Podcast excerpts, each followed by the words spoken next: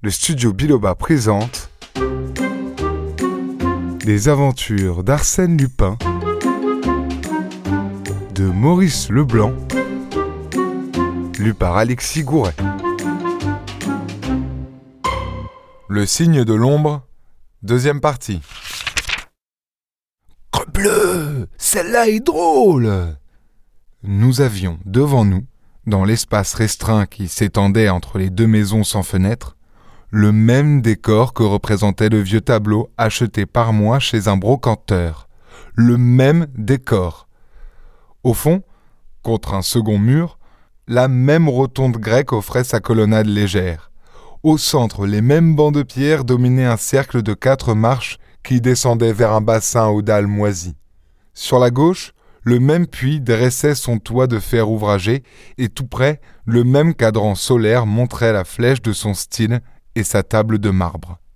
Le même décor. Et ce qui ajoutait à l'étrangeté du spectacle, c'était le souvenir obsédant pour Lupin et pour moi de cette date du 15 avril.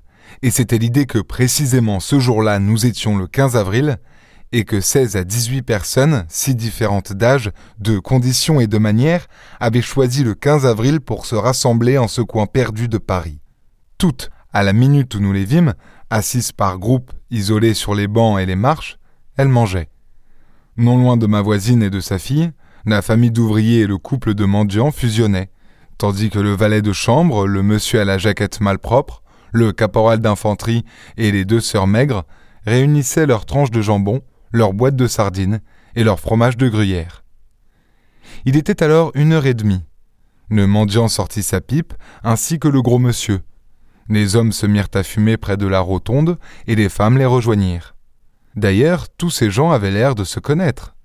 Ils se trouvaient assez loin de nous de sorte que nous n'entendions pas leurs paroles. Cependant, nous vîmes que la conversation devenait animée. La demoiselle au petit chien, surtout, très entourée maintenant, pérorait et faisait de grands gestes qui incitaient le petit chien à des aboiements furieux.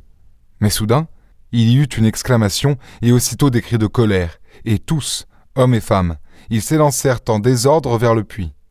Un des gamins de l'ouvrier en surgissait à ce moment, attaché par la ceinture au crochet de fer qui termine la corde, et les trois autres gamins le remontaient en tournant la manivelle. Plus agile, le caporal se jeta sur lui, et tout de suite le valet de chambre et le gros monsieur l'agrippèrent, tandis que les mendiants et les sœurs maigres se battaient avec le ménage ouvrier. En quelques secondes, il ne restait plus à l'enfant que sa chemise.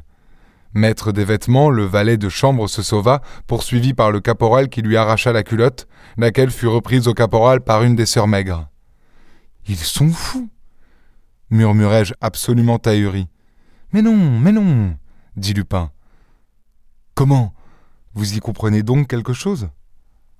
À la fin, Louise Dernémont, qui, après le débat, s'était posée en conciliatrice, réussit à apaiser le tumulte. On s'assit de nouveau, mais il y eut une réaction chez tous ces gens exaspérés, et ils demeurèrent immobiles et taciturnes, comme harassés de fatigue. Et du temps s'écoula.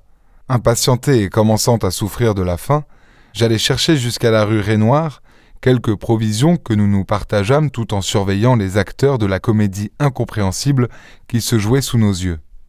Chaque minute semblait les accabler d'une tristesse croissante, et ils prenaient des attitudes découragées courbaient le dos de plus en plus et s'absorbaient dans leur méditation. Vont-ils coucher là? prononçai-je avec ennui.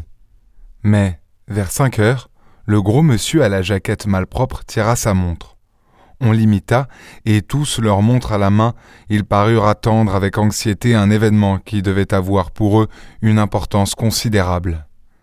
L'événement ne se produisit pas, car au bout de quinze à vingt minutes, le gros monsieur eut un geste de désespoir, se leva et mit son chapeau.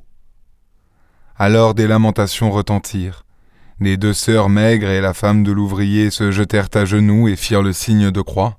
La demoiselle au petit chien et la mendiante s'embrassèrent en sanglotant, et nous surprîmes Louise d'Ernemont qui serrait sa fille contre elle d'un mouvement triste. Allons-nous-en, dit Lupin. Vous croyez que la séance est finie? Oui, et nous n'avons que le temps de filer. Nous partîmes sans encombre. Au haut de la rue Rainoir, Lupin tourna sur sa gauche et, me laissant dehors, entra dans la première maison, celle qui dominait l'enclos.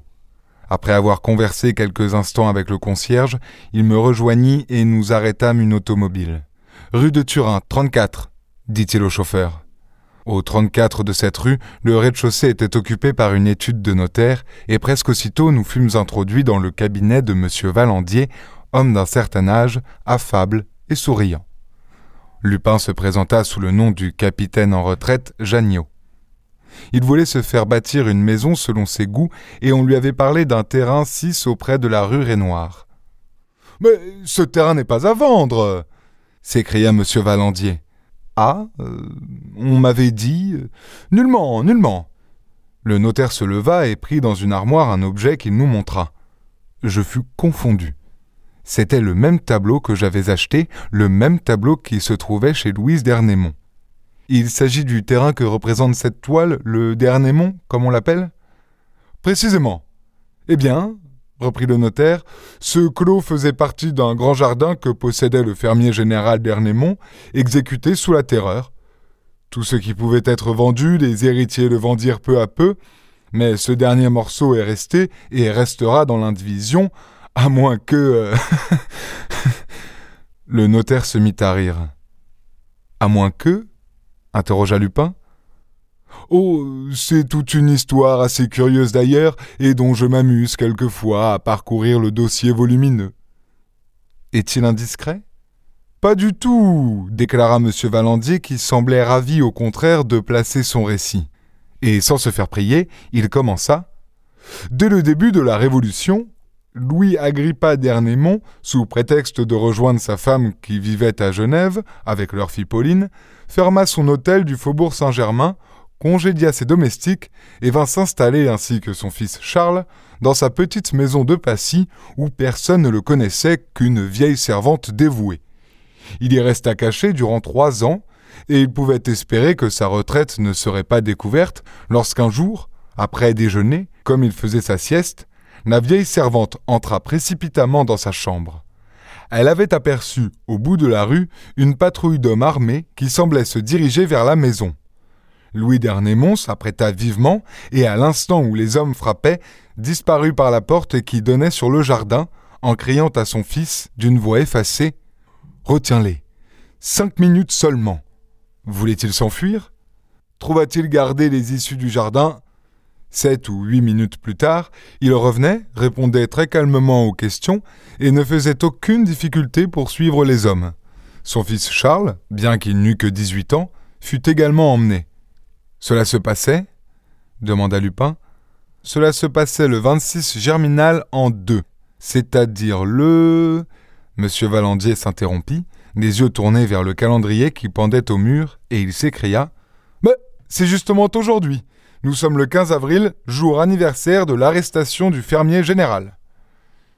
Coïncidence bizarre. Cette histoire d'Arsène Lupin est à suivre dans l'épisode suivant.